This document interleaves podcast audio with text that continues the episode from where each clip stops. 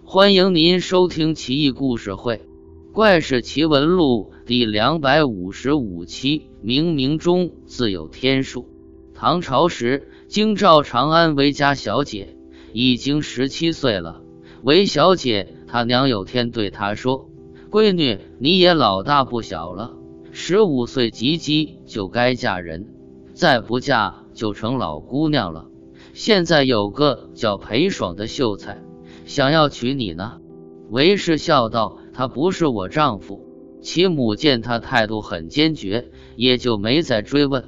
等媒婆上门，大肆吹嘘裴爽多么才貌双全，前途无量，看得韦氏全家人都晕了。但韦氏就是不答应，只好告吹。又过了一年，他娘又欢天喜地的告诉女儿：“这个肯定能成。”小伙子叫王悟，当过京兆府参军。你舅舅做的媒，肯定靠谱。韦小姐不假思索，不行。他娘急了，你这孩子想当齐天大圣啊？再说你舅舅保媒，肯定错不了。韦小姐还是死不答应。他娘嘀咕，都是你爹把你惯坏了。又过了两年，在当时。韦小姐已是十足的剩女了，一家人愁坏了，心急火燎。唯独韦氏没心没肺的独守闺房，还怡然自得。这天，进士张楚金携重金上门求娶韦氏，全家人乐开了花，但又担心韦氏再度拒绝。无奈之下，他娘小心翼翼地告诉了他，不料。为氏一反常态，满口答应：“嗯，这就是我的丈夫。”娘，去答应人家吧。他娘一听如蒙恩赦，喜出望外的告知张楚金，当即收下聘礼，约定吉日。他娘也觉得女儿这次答应的太干脆，太突如其来了，就不停的追问。为氏忍不住说道：“娘，我早就做梦知道这事了。”不光这事，我一辈子怎么过，也早从梦里知道了。何况是嫁给张楚金这一件事呢？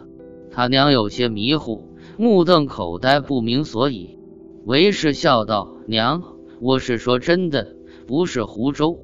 我十五岁那年做了一个怪梦，梦见我二十岁时嫁给了张楚金。数年后，张楚金以尚书郎身份。”镇守广陵，任职七年，但惹下滔天官司，被朝廷捕拿，判了死罪，满门抄斩。只有我和儿媳妇活了下来，被派往宫廷为奴，辛苦劳役十八年，最后蒙皇上恩诏赦免。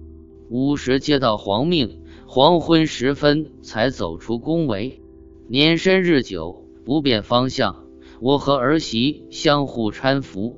眉头苍蝇般蹒跚前行，来到一条河边，河流湍急，沙滩茫茫，即将天黑，我们都不知道该往何处去。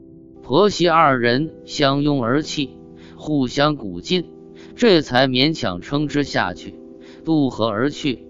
抵达对岸，向南走了几百步，抬头见一处残破不堪的房屋，黑压压一大片，我们无处可去。只得硬着头皮从西门进，顺着残垣断壁向北，见东屋非常轩敞，大门洞开，无人把守，我们就进去了。穿越东屋大堂，里边还有一重，绕过一扇屏风，沿曲折的回廊继续前行，眼前豁然开朗，是一处庭院，四株樱桃树正开着鲜艳的花。花影浮动，月光如水，一派静谧祥和。四下没人，我和儿媳立于台阶下，痴痴站着，也不敢动。不一会，一个老头出来，斥责我们私闯。我和儿媳走投无路，声泪俱下的求他开恩，请他禀告主人，收留我们在此借宿。老头还没退下。就听见西廊下有脚步声，一个少年走出来，呵斥老头要赶我们走。我们苦苦哀求，少年听罢，默然离开。不一会儿，少年白衣素服走出来，跪在我面前哭道：“我是尚书大人的侄子啊！尚书大人遭难，我四处打听家人下落，但杳无音讯。不想婶娘和嫂子从天而降，令我亲人重逢，岂非天意？婶娘，请看，这是您的旧宅啊！”我痛哭不已，这才进入内堂仔细查看。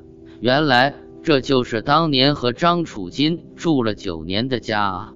不想恍惚之间，居然重返故里了。就这样，梦就醒了。为是讲述梦境，已是热泪盈眶。他娘感慨不已，也觉得很奇怪，说道：“我以前听人说，富贵姻缘前世注定。”可把做梦当真事，却是闻所未闻啊！闺女，你别瞎想了，赶紧准备做新娘子吧。韦氏嫁给张楚金后，诏命张楚金镇守广陵。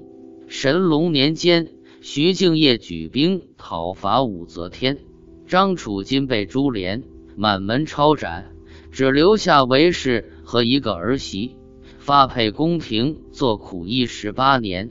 一直到武则天寿诞日，大赦罪臣家属，韦氏婆媳二人也在赦免之列。屋后接到诏书，韦氏婆媳二人要走，被太监留住吃饭，耽搁了很久。吃完走出皇宫，果真夕阳西下。随后迷迷瞪瞪过河，残垣断壁间寻访旧宅，好像故地重游一般熟悉。所有细节都和梦境丝毫不差，可谓一场大梦，半辈子人生。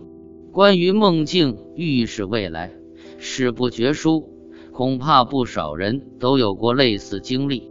但像为师这样一个梦昭示后半生，未免太悬。